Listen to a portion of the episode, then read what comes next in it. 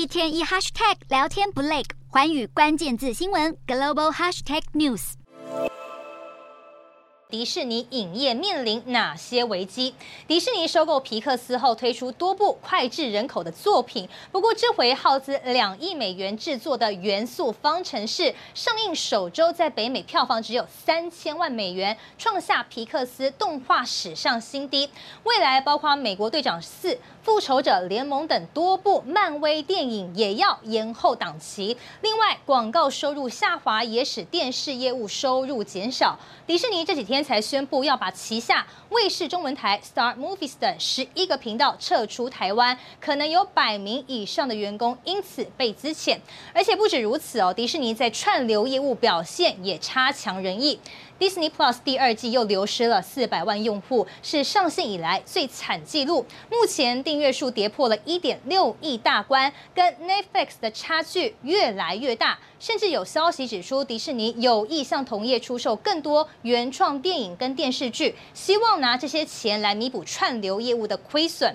而事实上，Disney Plus 为了养大原创内容库，持续烧钱养大这个财务黑洞，已经不是新闻了。光过去两年，Disney Disney Plus 就推出总计五十七集的独家漫威影集，估计每一集制作费就高达两千五百万美元。而在营运管理上，也有商业杂志点出，迪士尼高层犯了三项的致命错误。首先是二零一九年，迪士尼斥资五百二十一亿美元，大手笔买下二十一世纪的福斯影业。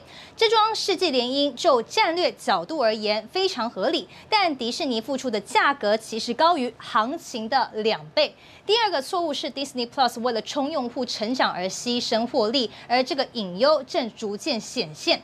最好的例子就是 Disney Plus 为了进军印度市场推出的 Disney Plus Hotstar，平均定价是美国订户的六分之一，但迪士尼照样砸大钱重置接地气的内容。结果去年底 Disney Plus 竞标印度板球转播权失利之后，当初以流血价打下的半座江山也跟着丢了，因为当地的订户纷纷出走。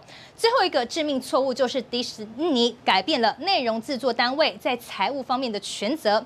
由于制作方不直接承担作品的损益，不止成本的投资报酬率难量化，剧组也难得到直接回馈，进而打击了创作士气。综合以上三点，可以看出迪士尼不惜血本扩充内容，的确带来了人流，却不一定创造出金流。内容为王的神话俨然破灭。